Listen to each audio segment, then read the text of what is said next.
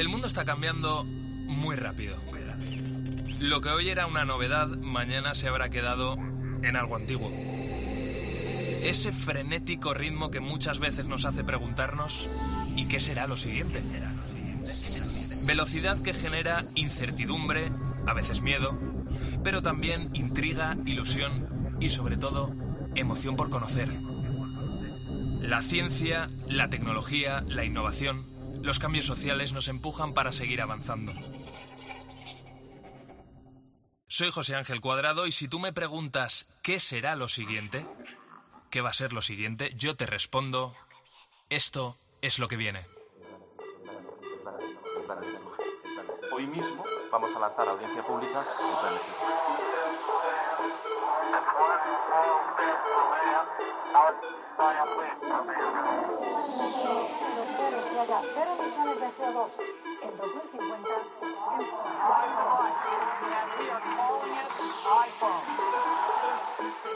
comité ha llegado a una conclusión científica clara. Es una vacuna segura y efectiva.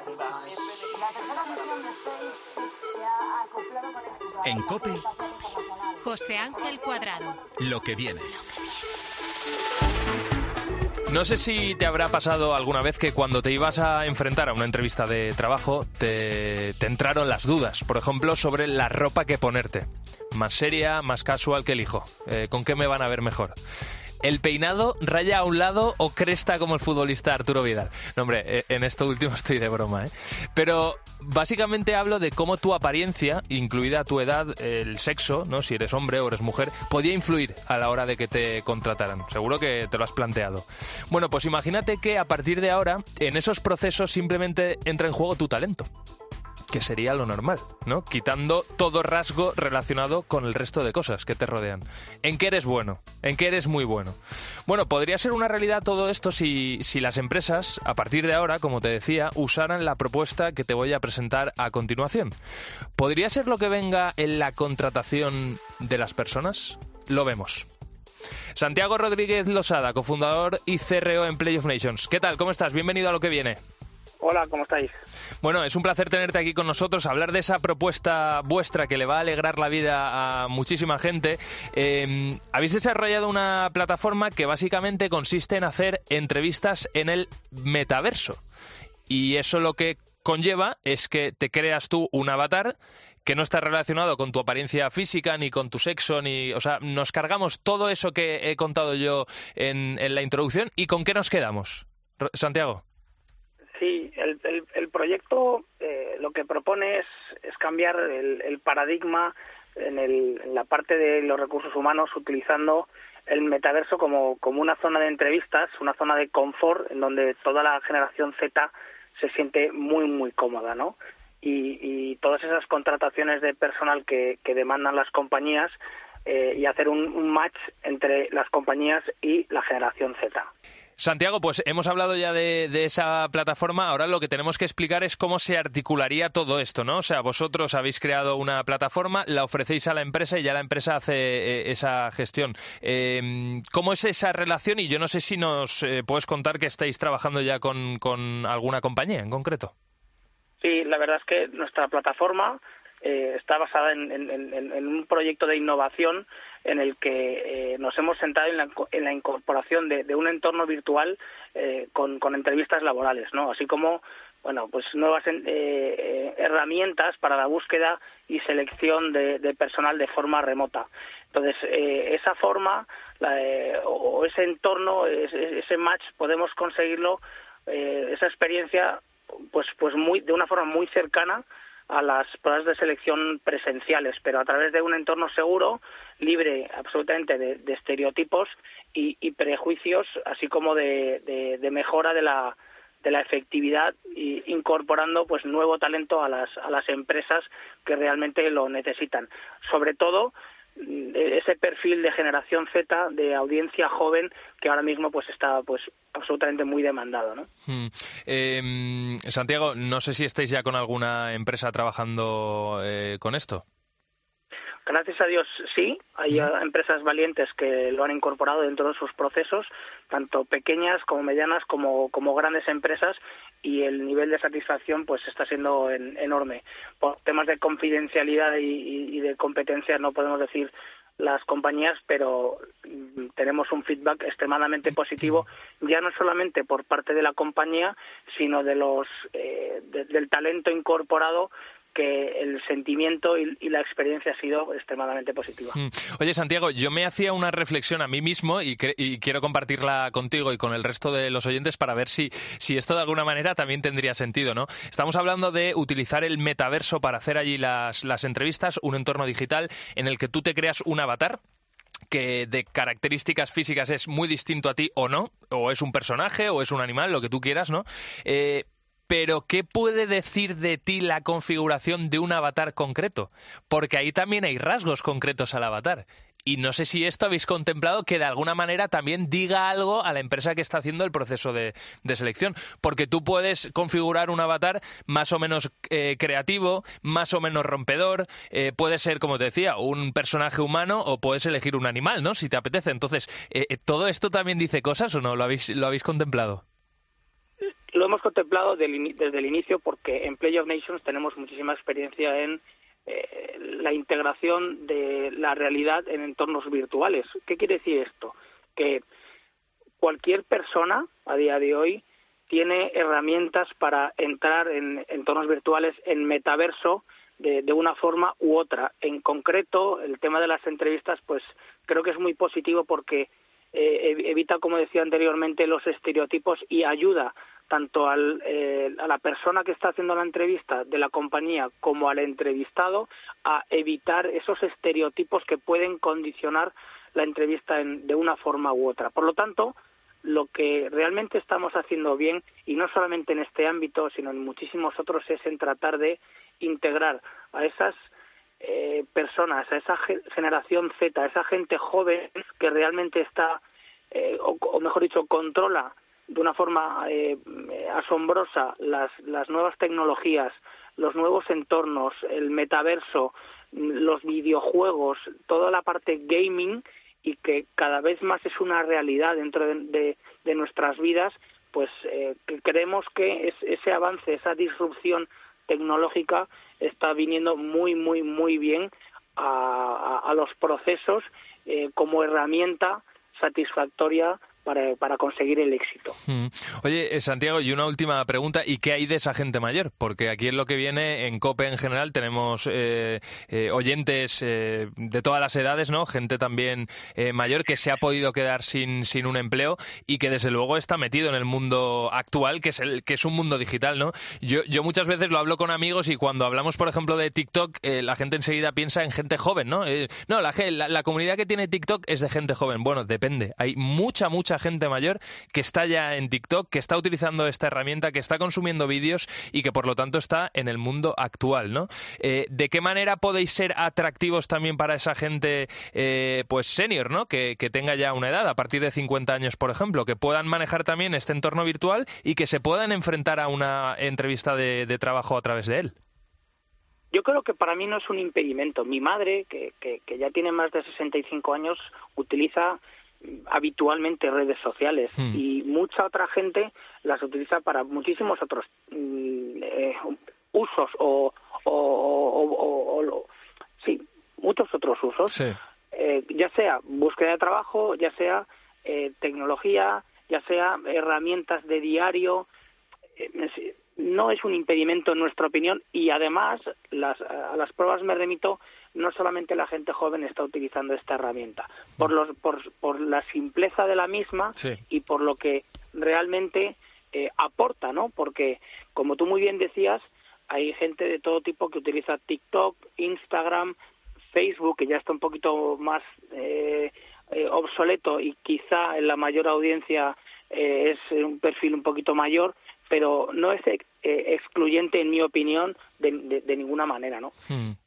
Es cierto que eh, cada vez más la gente se tiene que formar en nuevas tecnologías y ya no es cuestión de la edad, sino que es que la realidad ha cambiado una barbaridad y, y, el día a día de, de, cada uno de nosotros, pues con las tecnologías, es como la inteligencia artificial, ¿no? Hmm. La inteligencia artificial, el metaverso, las redes sociales, cada día pues no es que salga una cosa, pero sí es cierto que son herramientas que nos permiten mejorar en nuestro día a día nuestra, nuestra Hmm. vida.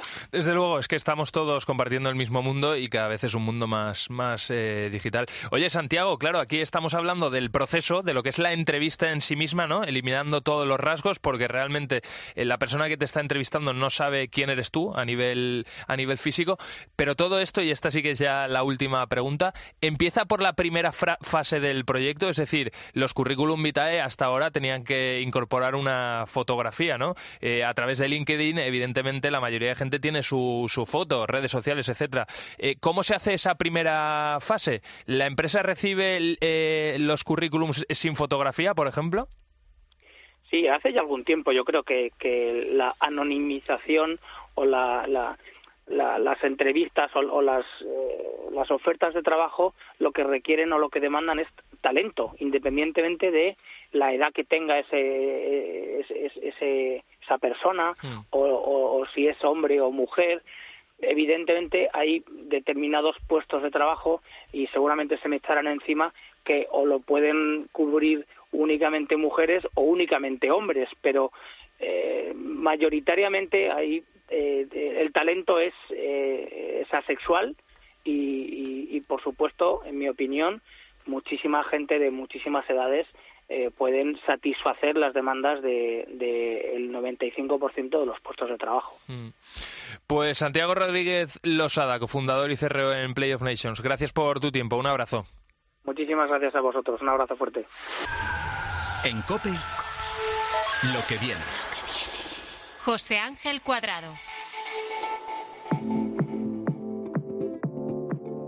En esta época de masiva información por todos los lados, nunca ha sido tan necesario tener referentes para acudir a ellos en busca de esa información veraz, creíble. Eso es lo que intentamos hacer cada día aquí en COPE con nuestros diferentes programas y con, con grandes comunicadores con una dilatada experiencia y fiabilidad, que eso es lo importante, ¿no? Como Carlos Herrera o Ángel Expósito. Le sucede lo mismo a grandes organizaciones u organismos que ahora más que nunca están buscando crear plataformas a través de las que ofrecer un contenido de calidad que la gente nos podamos fiar de lo que se está contando ahí. De ahí que, por ejemplo, la Universidad Rey Juan Carlos haya creado recientemente una plataforma llamada Voces del Futuro, con la que pretenden hacer de nexo, de correa, entre el mundo científico, el mundo de la investigación, con periodistas y comunicadores como yo para que nosotros podamos eh, acceder a todo eso que se está haciendo en las universidades eh, con grandes eh, investigadores. Así me explicaba Fernando García Muiña, que es el vicerrector de Investigación, Innovación y Transferencia de la Rey Juan Carlos, en qué consiste exactamente Voces del Futuro. Que de una forma amena y sencilla nos permitirá comprender cómo desde la ciencia, desde el conocimiento, somos capaces de afrontar los principales desafíos de la sociedad y mejorar la vida de las personas. Se concibe como un recurso vivo eh, que se irá nutriendo cada vez más de un mayor mm, nutrido eh, cuerpo de, investigadores en diferentes campos de conocimiento eh, en una clara apuesta de la Universidad Rey Juan Carlos por la apertura hacia la ciudadanía y la sociedad en su conjunto. Esperamos que se convierta en una referencia fundamental a la que acudir eh, por parte de cualquier eh, persona dedicada al mundo del periodismo y de la comunicación para tener acceso a esa información de calidad. Solo así, por ejemplo, me he podido enterar de que mmm, allí mismo, en esta universidad, han desarrollado, mejor dicho, una de las personas que trabaja en, en esta universidad eh, ha desarrollado una terapia que se ha llevado a cabo en las UCIs pediátricas con perros que se ha reconocido recientemente por una de las revistas científicas más prestigiosas. Esa terapia, eh, ¿en qué consiste exactamente? Pues básicamente es utilizar perros eh, para que de alguna manera interactúen con, con niños que están en, en, la UCI y les hagan el tiempo un poquito más agradable. Esto explicado de una manera muy, muy sencilla. Nuria Máximo Bocanegra, eh, es así, ¿no? bienvenida a lo que viene. Pues muchas gracias por la invitación, lo primero, y sí, más o menos es como, como has contado, solo que un poquito más armado, dijéramos. ahora, ahora, lo desarrollamos si quieres. Nuria, espérate, antes que nada te voy a presentar, ¿vale? Para que la gente sepa quién eres. Eres doctora en terapia ocupacional, diriges la Cátedra de Investigación de Animales y Sociedad ahí en la Rey Juan Carlos, y como decíamos, eh, has armado de alguna manera o has impulsado, ¿no? Esta terapia con perros en las UCIs pediátricas. Si quieres, desarrolla, desarrolla que yo simplemente he dejado ahí un titular. Sí, bueno, pues es un proyecto en colaboración de la cátedra, como bien dices, de la Universidad de Juan Carlos, el Hospital 12 de Octubre y una entidad que se llama Bitácora, que acompaña a los niños hospitalizados entre 3 y 18 años de la UCI de este mismo hospital con un equipo humano-animal. Eh, no solamente es el perro, sino que es el perro y su guía y una experta que en el, artículo que nos han publicado concretamente era una terapeuta ocupacional y una guía que además es eh, psicóloga. Entonces, se arman actividades eh, de carácter lúdico o cognitivo o motor, de tal forma que a los niños se les plantean juegos, actividades diferentes para hacer su estancia mejor, pero además para tener un impacto en su, en su salud y en la estancia que tienen ahí en el hospital. Mm. Nuria, eh, ¿podemos concluir en que eh, el acompañamiento de los perros eh, para estos niños de alguna manera les alivian el dolor, reducen el estrés? Es decir, en definitiva, ¿les ha venido muy bien? ¿Les va a ayudar? Sí, lo podemos afirmar porque en nuestro estudio eso es lo que pudimos comprobar, cómo reducía el dolor, la ansiedad, el miedo. Hay que pensar un poco, contextualizar, entender dentro del desarrollo del niño lo que supone un ingreso eh, por diferentes motivos, en niños con cirugías cardíacas o con procesos de cáncer, bueno, diferentes situaciones clínicas que les han llevado ahí y que, bueno, pues el hospital rompe su rutina y las intervenciones y la situación puede ser más o menos dolorosa, pero sobre todo muchas veces de miedo, ¿no? Y traumática a pesar de que el Hospital 12 de Octubre hace un, esfuerzo notable por humanizar sus instalaciones, tiene un equipo profesional, humano, maravilloso, técnico también, y la estancia hace muchos años que permite que la familia visite a sus niños y les acompañe en todo este proceso, pero a pesar de eso no deja de ser una UCI y no deja de ser un momento vital muy duro.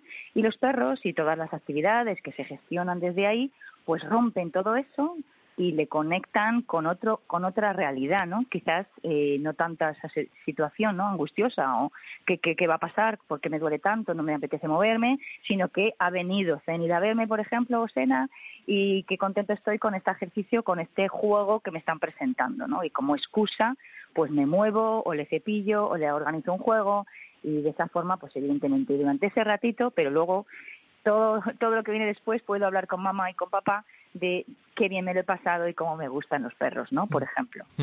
Em, cierto es que a lo mejor hay alguna persona que se acaba de sumar al, programa y dice, oye, esto de las terapias con perros eh, no es algo nuevo, ¿no? O sea, de, manera genérica. Pero es cierto que lo que sí que es nuevo es que vosotros habéis conseguido demostrar científicamente, porque que una revista eh, eh, te, te, reconozca esto, ¿no? la European Journal of Pediatrics es muy complicado. O sea, científicamente que esto tenga un respaldo es muy complicado. Y habéis sido los primeros en conseguir ese respaldo para una terapia que se ha llevado a cabo en una UCI pediátrica. O sea, eso sí que sois totalmente eh, pioneros. Y además quería contar una cosa, Nuria, que esto me ha parecido también muy, muy curioso. Lo que es reciente es la publicación, ¿vale? De, lo que habéis hecho en la revista. Eh, no es eh, reciente un poco la terapia, porque es verdad que con esa terapia empezasteis en 2019, llega la pandemia, ahí desde luego no podéis ir a los hospitales y os inventáis, se os ocurre hacer esa terapia de manera virtual, ¿no? Eh, cuéntanos cómo era esa experiencia y, y claro, porque a un lado al final estaba el perro, a un lado del móvil y al otro estaba el niño. Hmm. Sí, bueno, la, verdad, y, aprovecho esto que me, que me, comentas, ¿no? Para que la gente entienda que realmente publicar y hacer trabajos de investigación científica es complicado y lleva muchísimo esfuerzo y muchísimo tiempo. Y esa parte, dijéramos, del proyecto de investigación, como tú dices, efectivamente 2019. Son datos lo que se ha publicado en esa revista. Pero llevamos de todo este tiempo trabajando en, en la UCI. Y efectivamente, cuando llega la pandemia y, nos encierran a todos en casa, nosotros queremos seguir ayudando, y, pero pensamos cómo lo podemos hacer, ¿no? Y, y, y se nos ocurre eso, poder hacer una llamada, eh, dejamos una tablet en el hospital y al principio al principio iban con los móviles de los propios padres evidentemente y luego ya fue cuando conseguimos la tablet no y nos sorprendió muchísimo porque pensábamos bueno esto no va a funcionar porque el perro a un lado el niño al otro es verdad que para el perro le resultaba complicado entender porque el perro eh, de intervención asistida está eh, educado en, en, un contexto y, y, y, ha aprendido a relacionarse, dijéramos, de tú a tú, pero a través de una pantalla es muy raro. Pero teníamos un perro que, que parece, bueno, hay una foto por ahí por internet donde parece que está perfectamente conectado y viendo al otro lado al niño, ¿no? Permanecía súper super quieto. Y, y bueno, los niños la verdad es que esperaban, hay que recordar que en aquella época no se podía visitar a los niños y, esperaban eh, como locos la llamada de, del perro y para ver de jugar. Y les resultaba súper divertido y además muchas veces eran ellos los que proponían, no, tírale la pelota, quiero verle eh, cómo, cómo juega. Incluso en verano se les hizo una piscina y, y verles cómo jugaban en la piscina se morían de la risa. Mm. Entonces, eso para, los, para las familias era pues era muy bonito, ¿no? Era como una ventana hacia el exterior. Mm. Te, voy a hacer, Nuria, dos preguntas que son muy concretas, me imagino que la respuesta más o menos también, es si vale cualquier raza de perro para participar en este tipo de terapias y luego si cualquier niño ingresado en la UCI pediátrica puede recibir esta terapia. Mira, voy a empezar por la segunda. Eh, no todos los niños de la UCI. Nosotros, eh, eh, eh que sean a partir de tres años, de tres a dieciocho, para que tengan una interacción con el perro y luego que tenga un sistema un nivel inmunológico adecuado y esa parte evidentemente nos la dicen sus médicos que nos informan de qué niños pueden de alguna forma mm, relacionarse con el, perro sin que haya ningún riesgo añadido, ¿no? Y luego, pues la, la, pregunta que me hacías, no hay ninguna raza especial. Mm, simplemente hay un individuo con unas, eh, un temperamento, unas cualidades, hay muchísimo trabajo detrás y lo más importante de todo es esa relación estrecha y de seguridad que ese perro tiene que tener con su guía. Y desde esa relación y desde ese vínculo es como se genera y se, y se comparte dentro de la sesión con, en este caso, los niños.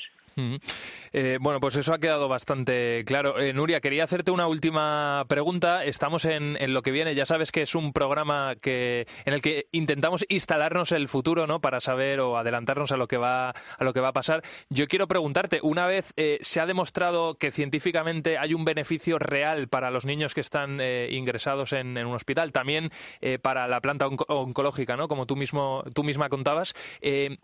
¿Qué tenéis pensado hacer a partir de, ahora? Estáis en el 12 de octubre, no sé si vuestra idea es llegar a más hospitales de España. Si tenéis la financiación necesaria para poder hacerlo, eh, ¿en qué punto estáis? ¿Cómo va a evolucionar todo esto? Mira, nosotros hemos tenido proyectos en otros hospitales, en Andalucía concretamente, pero ahora mismo estamos en modo de búsqueda desesperada de financiación. De hecho, teníamos, tenemos otro proyecto ahora piloto en, en, la unidad de salud mental que está teniendo unos resultados también maravillosos, pero que solo tiene financiación hasta diciembre.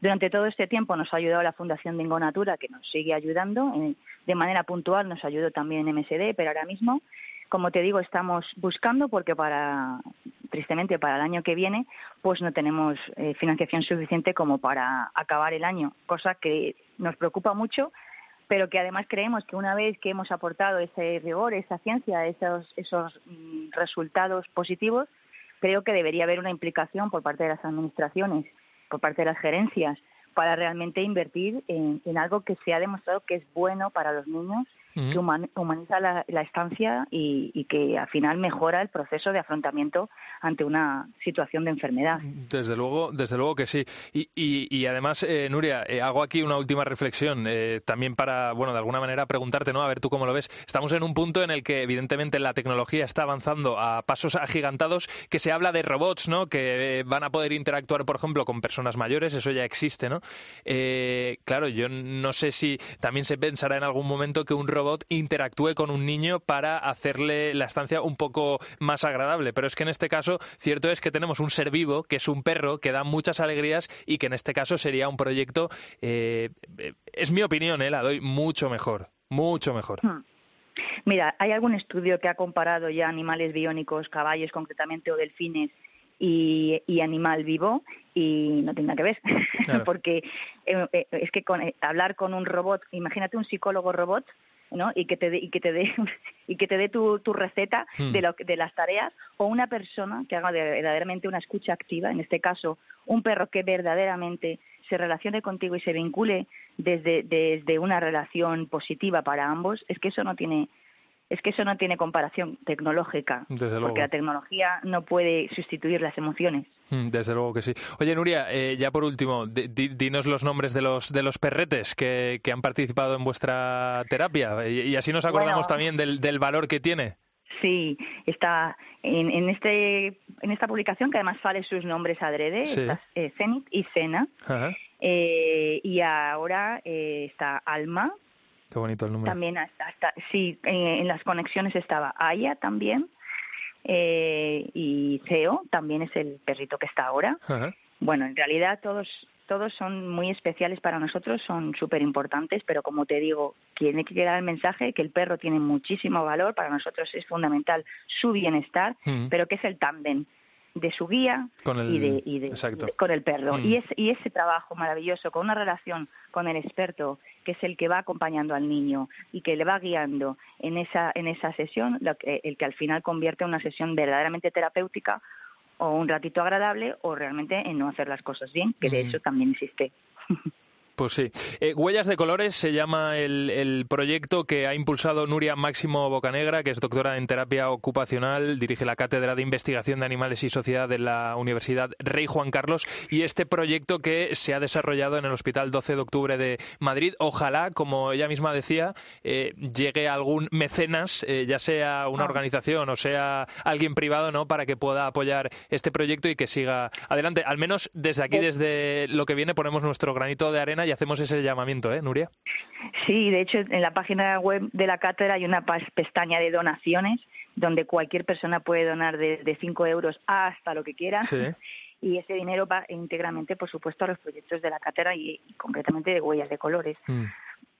Y el, y el de Inspiradog, que es el que tenemos en salud mental y, y otros más en Ah. búsqueda de financiación. Bueno, Nuria, pues sois, eh, perdóname la expresión, pero sois unos cracks, estáis ahí trabajando para que este tipo de cosas sal- salgan adelante y además eh, va en beneficio de todos nosotros. Así que te doy las gracias desde todo el equipo de, de lo que viene y mucha suerte. A ver si se cumple ese deseo de que continúe el proyecto. Muchísimas gracias a vosotros. Un abrazo, cuídate, adiós. Adiós. En Cope, lo que viene. José Ángel Cuadrado. Como cada semana hacemos un repaso de las startups, como me gusta decir a mí, Made in Spain, para conocer sus grandes innovaciones y para ello ya tengo aquí conmigo a mi startupero de confianza que es Pablo Garrido. Eh, Pablo, ¿qué tal? ¿Cómo estás? ¿Qué tal, José? ¿Qué nos traes hoy? Pues mira, hoy te presento un proyecto que fomenta el neurodopaje, pero de forma ética y justa. Sí, porque esto suena esto del neurodopaje. Sí, pero, pero de forma ética y justa. Venga, a ver. Entonces, ellos son Neo, CK y garantizan con un 40% la capacidad de concentración de una persona. Ajá. Utiliza la tecnología neurotraining y ya han probado con éxito con alumnos de la Universidad de Extremadura. Y entonces lo que hacen es diagnosticar y potenciar las capacidades de las personas en las áreas de educación, empleo, emprendimiento y las acciones sociales. Oye, esto es muy, muy interesante. Eh, vamos a saludar a la responsable, la directora de Empleo e Inclusión de, de esta propuesta NEO, que es Rocío Pérez. Rocío, ¿qué tal? ¿Cómo estás? Bienvenida a lo que viene. Hola, buenas tardes. Muchísimas gracias. A ver, eh, esto es eh, muy llamativo. Eh, con vuestra tecnología, el usuario se coloca una especie de cinta en la cabeza que lleva unos cables y puede incrementar su concentración en un 40%. Eh, Pablo hablaba del neurotraining. Eh, ¿Esto cómo se explica? Eh, de manera divulgativa, para que lo, lo entendamos. ¿Qué se activa en nuestra cabeza con vuestra tecnología? Bueno, pues eh, desde, desde fundamentalmente estamos orientados a ese propósito de, ayudar a- al mayor número de personas en ese eh, diagnóstico y entrenamiento y mejora de, las capacidades humanas, ¿no? Entonces, con, con Neurotraining, que es una de nuestras tecnologías, de las tecnologías que hemos desarrollado en nuestros proyectos de, de pues eh, lo que ponemos en marcha, lo que planteamos de manera pionera, es eh, un programa de entrenamiento mediante la estimulación transcraneal no invasiva. Eh, ¿Cómo funciona esto? Pues está diseñado para activar zonas cerebrales relacionadas con la atención y con la memoria. Eh, se trabaja, se favorece la neuroplasticidad y así contribuimos a mejorar esos procesos de, de aprendizaje. Tenemos de manera divulgativa, ¿no? Pues por una parte em, eh, lo que es el, el dispositivo, una, una diadema, una diadema que, que genera una estimulación con campos eh, magnéticos y, y electricidad para, para potenciar estas capacidades plásticas del cerebro Y todo esto va acompañado también de una metodología eh, pedagógica. Entonces, eh, a través de, los diferentes testeos que hemos realizado con, con alumnado de, la Universidad de Extremadura, pues hemos visto haciendo pruebas eh, pre y post y, poniendo en relación a un, grupo de control con un equipo de tratamiento, eh, hemos podido ver el impacto real de esta tecnología, ¿no? Pues teniendo esos buenos resultados de 40% de, de mejora en, esa capacidad de atención, de memoria. Hmm, claro, Rocío, porque eh, ahora mismo, eh, en este momento en el que vivimos eh, llenos de, de, alertas por todos los, digo, alerta móvil de, de, un medio de comunicación, ¿no? una notificación que nos llega desde Instagram, otra que nos llega desde LinkedIn, a la vez nos hablan de la derecha, de la izquierda nos Claro, estamos en un momento en el que tenemos como mil focos puestos, ¿no? O, o, mil cosas que están llamando nuestra atención, ¿no? ¿Qué sucede en nuestro cerebro con todo esto? Que me imagino que es lo que vosotros trabajáis inversamente, a la inversa. Efectivamente, efectivamente. Nosotros tratamos al revés de, potenciar esa, esa concentración, esa capacidad de atención que, como bien dices, eh, cada vez es más complicado en la sociedad en la que vivimos. De hecho, los antecedentes, el, origen del impulso de, este proyecto, del desarrollo de esta tecnología, está precisamente en, la conciencia en el que cada vez vivimos en una sociedad eh, con, muchos estímulos, con mucha sobreinformación, en la que cada vez más eh, nos encontramos trastornos, eh, dificultades específicas del aprendizaje que son pues causantes de, un gran porcentaje de, la explicación del fracaso escolar ¿no? y del abandono escolar. Oye, Rocío, tenéis la herramienta NeoTalent App que te genera un informe de candidatos que son entrevistados para un puesto de trabajo sobre sus aptitudes y para ello utilizáis juegos. Entonces, ¿en qué os basáis para saber que alguien es el adecuado para un puesto de trabajo? Pues sí, nosotros, eh, aparte de esta, tenemos otras tecnologías como son efectivamente NeoTalent App, que es un videojuego, u otra que es NeoSkills, que, que es un simulador híbrido de realidad virtual. Entonces, al final, em, aquí con estas tecnologías lo que estamos haciendo es em, generar eh, los contextos con la experiencia del videojuego, que es unipersonal, o con la experiencia de la realidad virtual, que es inmersiva y grupal, generamos un contexto eh, real donde de alguna forma están muy implicadas las, las emociones para diagnosticar en esas personas, eh, en este caso, habilidades blandas, o sea, las llamadas soft skills.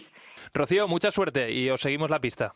Muchísimas gracias. Un abrazo muy grande. Eh, Pablo, vamos con, la siguiente startup. Sí, José, porque ahora te quiero hablar de una startup que se caracteriza también por el uso de la realidad virtual, pero también la aumentada, la mixta y el metaverso. ¿Anda? Ellos son Deusense y están detrás de grandes proyectos como el espacio virtual que creó en FNAC, en el famoso videojuego Fortnite, que supongo que sabrás cuál es, ¿no? Sí, sí, sí, sí, lo sé. No, no, he jugado mucho, mi hermano más, ¿eh? pero sí, pues, sé cuál es. Además han creado otro espacio virtual en McDonald's en otro entorno gaming como es Roblox. Pero no solo eso, tratan de mejorar la experiencia del viajero a través de soluciones digitales interactivas y ahora están trabajando en colaboración con AENA para crear el aeropuerto del futuro. El reto es que sea sostenible, digitalizarlo, que sea eficaz y mejorar la experiencia del viajero. Bueno, Álvaro Monzón, CEO de y cofundador de Deusens. Eh, oye, eh, ¿habéis realizado espacios virtuales, como contaba Pablo, en empresas conocidas como McDonald's, videojuegos tan conocidos como el Fortnite, ¿no? Pero todo esto, eh, ¿en qué beneficia al consumidor, al usuario? A ver, danos varias ventajas a nivel práctico para la gente que está escuchando lo que viene que lo entienda. Vale, pues bueno, al final tenemos que ser conscientes que los videojuegos y los entornos de gaming han dejado de ser un entorno únicamente para jugar, sino se han convertido en una nueva red social eh, para la generación Z. Entonces, eh, ya no quedas a Fortnite para jugar, sino quedas con tus amigos para pasar el rato, para disfrutar y para estar con ellos, ¿no? Y es ahí donde las marcas eh, se están beneficiando de tener un nuevo espacio donde el conectar con, con, este target, ¿no? Con, con estos usuarios, porque al final tenemos que ser conscientes que, está habiendo una revolución que ya no es digital, sino que es virtual, donde cada vez se demanda más una una conexión virtual con el mundo y que nuestro objetivo desde de Oceans pues al final es que esta conexión eh, no, no, sustituya a la humanidad, ¿no? sino que al final la amplifique y aprovechando estos espacios y estos entornos virtuales, como bien comentabais, Fortnite, eh, Roblox y otros tantas eh, desarrollos que hemos hecho virtuales, pues al final es una manera diferente, única de vivir experiencias, ¿no? Em, eh, eh, un entorno virtual, eh, ¿cuánto tiempo os lleva más o menos hacerlo? Y, y qué es? O sea, visualmente, ¿qué es? Para que lo- la gente se lo, se lo imagine. Genial. Es un concepto que me, me encanta que lo preguntéis. Eh, bueno, todo esto... Es que damos por hecho muchas que- veces eh, que, que la gente lo sabe, ¿eh, Álvaro? O sea, decimos, no, el metaverso, ¿no? Entornos virtuales, vale, vale, pero esto Totalmente. a nivel visual, ¿qué es? ¿De qué estamos hablando? Exacto. Esto para que nos hagamos una idea es, eh, bueno, es la palabra de moda porque ahora es inteligencia artificial, entonces hablamos de mundos virtuales, hablamos del metaverso y al final, ¿qué es esto del metaverso? Bueno, a día de hoy el metaverso no existe, es algo que se está construyendo, pero es un concepto que lo que intenta agrupar es como la nueva forma en la que nos vamos a conectar a Internet, ¿no? donde hemos ido viendo diferentes evoluciones de los diferentes sistemas de página web y que a día de hoy nos vamos a conectar a, entornos completamente virtuales, eh, completamente en 3D. O sea, imaginaos que nos teletransportamos directamente a ese entorno, ya sea con gafas de realidad virtual o con realidad aumentada, con realidad mixta o a través de una pantalla de ordenador o de móvil. Y en ese entorno virtual tú vas a tener una presencia de tu propio avatar, que puede ser una persona o puede ser un pájaro, puede ser un robot, y vas a poder interactuar y hacer una serie de acciones y, y elementos que te van a permitir pues interactuar con el mundo, que en este caso va a ser pues 3D y virtual, ¿no? Bueno, pues Álvaro Monzón, CEO y cofundador de Deusens, ha sido muy inspirador escucharte. Mucha suerte con el proyecto. Muchas gracias. Buenas tardes. Un abrazo. En Cope, lo que viene. José Ángel Cuadrado. Está terminando este año 2023 y desde luego eh, este año ha sido el año de la explosión, de la absoluta explosión y locura con la inteligencia artificial, porque es verdad que cada día hemos conocido una nueva novedad. Cada día una empresa mm, que estaba desarrollando algo sobre inteligencia artificial nos ha presentado algo nuevo.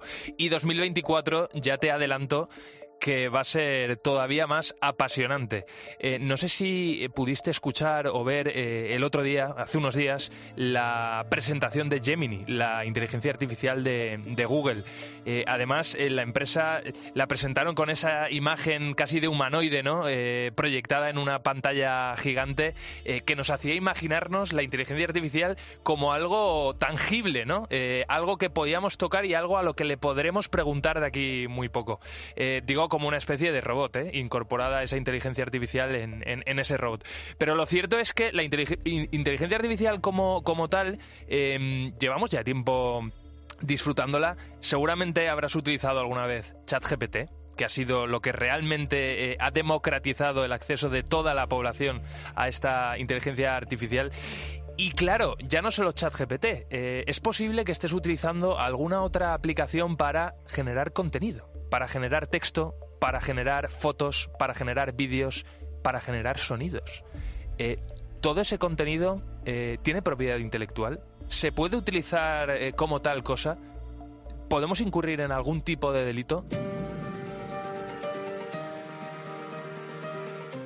Pablo Maza, especialista en propiedad intelectual y delitos informáticos. ¿Qué tal? ¿Cómo estás? Bienvenido a lo que viene, Pablo.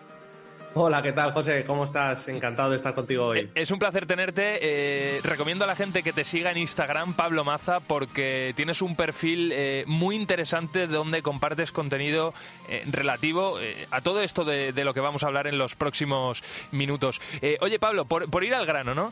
Eh, hace solo unos días también se presentó ya una especie de regulación para la inteligencia artificial a nivel europeo. Si te parece, vamos a centrarnos en la generación de contenido, ¿vale? La inteligencia artificial generativa. Eh, hablaba yo de que eh, cualquier usuario a día de hoy se puede descargar una aplicación y pedirle que le genere un texto, que le genere una fotografía, un vídeo. ¿Esto cómo está regulado? Es decir, si yo genero un vídeo eh, a través de la inteligencia artificial, ¿eso tiene propiedad intelectual, Pablo? Bueno, vamos a contextualizar. Eh, lo estamos grabando ahora mismo eh, recientemente y te hay que decir que el 8 de diciembre en la Unión Europea se ha aprobado eh, lo que es la primera regulación, la primera ley de propiedad intelectual en el mundo, ¿vale? Eh, ya hay muchos especialistas diciendo que si hemos ido muy rápido, que si se dejan muchas cosas en el tintero. Desde mi punto de vista, va a haber cosas que va a haber que seguir trabajando y que ha faltado un poco de investigación, porque al final las cosas hechas rápido y más en temas de tecnología complicado. De hecho, se dice que esta regulación se empezará a aplicar, entrará en vigor en 2026. Eh, no sé entre tú y yo, José. Yo creo que en todo lo que tiene que ver con regular tecnología, ya nos pasó con el reglamento de protección de datos. A día de hoy, yo creo que lo que se haya regulado tal vez llega obsoleto para cuando se tenga que aplicar. Tal cual. ¿Vale? Entonces, con esto llegamos al punto en el que eh, a, día de hoy la inteligencia artificial, todo lo que generamos, y yo lo veo en el día a día trabajando pues eh, con diseñadores, con empresas que están trabajando pues eh, con generación de textos, empresas del sector del marketing o sobre todo de a nivel artístico, se están utilizando ya IAs generativas, que las llamamos, y como todo el mundo pensará, dirá, oye, ¿esto que es más herramienta o ya estamos rozando lo que es la parte de autoría? La máquina, el software tiene derechos de autor por sí mismo. Eh, aquí lo que yo primero que diría es, las herramientas se están regulando con las leyes que actualmente tenemos, es decir, la ley de propiedad intelectual. Que tenemos una nueva regulación que va a llegar, que va a aterrizar. Esto se está centrando sobre todo en la fase de, de los usos que van a tener las IAS, ¿vale? Entonces, para cualquier persona que sea totalmente ajena a esto, lo que tiene que pensar es que la IA está regulada con las leyes que hoy tenemos. Si uno comete un delito con una IA, tenemos el Código Penal. Si comete una infracción de propiedad intelectual, tenemos las leyes de propiedad intelectual, de marcas, etcétera. Entonces, yendo directo, José, a la pregunta que me hacías. Si yo utilizo una IA generativa para, por ejemplo, escribir un libro, ¿quién es el autor? A día de hoy, según las leyes que tenemos en España y en la Unión Europea, y lo que, bueno, lo que nos están diciendo los tribunales, el autor va a ser la persona que ha puesto la creatividad, que ha utilizado la herramienta. Es decir, igual que yo antiguamente podía estar utilizando pues eh, una máquina de escribir, ¿vale? Y la máquina de escribir lo que hacía era darle tinta al papel de toda la creatividad o la, creación que yo estaba generando en ese momento, pues la IA también lo que está haciendo ahora es darle contenido, fíjate, generación de contenido a las ideas, a la creatividad que va a utilizar el autor o el escritor. Esto en el caso de un texto. Y en el caso de las imágenes, si te fijas, aunque ya estamos trabajando con herramientas como Gemini eh, o ya GPT-4, que con Dalí nos están dando incluso generación de imágenes en tiempo real, si te fijas, es el propio usuario, la propia persona, quien va dando esos prompts, eh, mm. esas instrucciones que van generando mm. el resultado. Mm. Sí, sí. Pues entonces esto de momento queda bastante, bastante claro. Ahora, eh, vamos a dar un salto, Pablo, porque mm, imagínate que en este caso eh, se utiliza una inteligencia artificial para generar un contenido con un uso fraudulento. Es decir, se clona, por ejemplo, la voz de una persona. Imagínate que, que alguien está escuchando este programa y dice, Jolín, José Ángel Cuadrado, qué voz tan bonita tiene. Quiero utilizar su voz para ponerla a un anuncio comercial y yo con ese anuncio voy a ganar dinero. No yo, ¿eh? la persona que ha utilizado mi voz. Eh, en ese caso, ¿a qué multas o a qué sanciones se enfrentaría esa persona? Vale, eh, te voy a contestar esto y te voy a dejar también cuáles son las tres principales infracciones que está habiendo con la generación de contenido. Venga. Como bien dices, la clonación de, audio y voz, sobre todo para el sector de la música y como bien dices, para el tema de la locución. Luego, en el tema artístico, el poder hacer plagios con la generación eh, de inteligencia artificial y lo que ya estamos viendo en muchos titulares de prensa, que se utilice la generación también de imágenes para crear cuerpos desnudos o en situaciones de contenido explícito, ¿vale? De personas, ya sean famosos o conocidos, ¿vale? Esto está sucediendo mucho en institutos porque evidentemente la gente joven es la que más domina esto. Pero claro, tú ahora me dices, ¿y si yo utilizo una IA para duplicar, para clonar tu voz y luego pues hacerme pasar por ti? Aquí tendríamos un delito de usurpación de identidad, ¿vale? Artículo 401 del Código Penal. Aquí que tenemos, pues condenas que van desde los 3, 6 meses hasta los 3 años. O, por ejemplo, si yo clonara la de un famoso y todo el mundo identifica, por ejemplo, que es la voz, la voz de Josh Clooney o, por ejemplo, de Brad Pitt, pues oye, aquí también estaríamos afectando a los derechos de imagen, a la reputación y al honor de la persona. Entonces, dependiendo las consecuencias que tuviera económicas o, por ejemplo, consecuencias de, imagínate que, la locución que hacemos está promocionando, pues yo que sé, algo relacionado con el odio o con la discriminación de raza, de sexo, de, cualquier eh, eh, ideología o, creencia. Pues imagínate que además pudiera afectar al honor de esa persona, de que se llegue a dudar, como ya hemos visto hoy en día, que se está duplicando, por ejemplo, pues eh, ciertos memes, por ejemplo, de, con la voz de Cristiano Ronaldo o de algún presidente de algún país. Entonces, eh, tenemos que entender de que las leyes de hoy en día ya nos dirían que estaríamos en lo que sería la, usurpación de identidad, ¿vale? El, fraude de hacerse pasar por una persona, pero además, si utilizando esa voz conseguimos estafar, imagínate, conseguimos eh, solicitar un duplicado de una tarjeta SIM y en la, verificación, en la verificación telefónica, pues utilizamos la voz para hacer creer a, la empresa que nos, que nos está enviando a la persona al titular. Pues aquí estaríamos incurriendo en otros fraudes, como son las estafas, ¿vale? Y al final, eh, en este caso, no serían estafas eh, tradicionales, sino que serían estafas eh, informáticas, porque estamos utilizando herramientas, sistemas informáticos para cometer ese engaño bastante, Mm. ¿vale? Entonces, fíjate, al final, con la voz, eh, podemos pensar que podría haber esa suplantación de identidad, es decir, utilizar, aprovecharme de tu voz para que parezca que tú estás avalando, pues, por ejemplo, eh, una publicidad de una empresa, una locución en una radio o eh, una cuña de radio, por ejemplo. Eh, podríamos llegar a ese punto, pero también podríamos llegar a, a generar propiedad intelectual, es decir, plagio tu voz porque eres un cantante y yo quiero que hagas, eh, que le pongas voz a otras letras nuevas.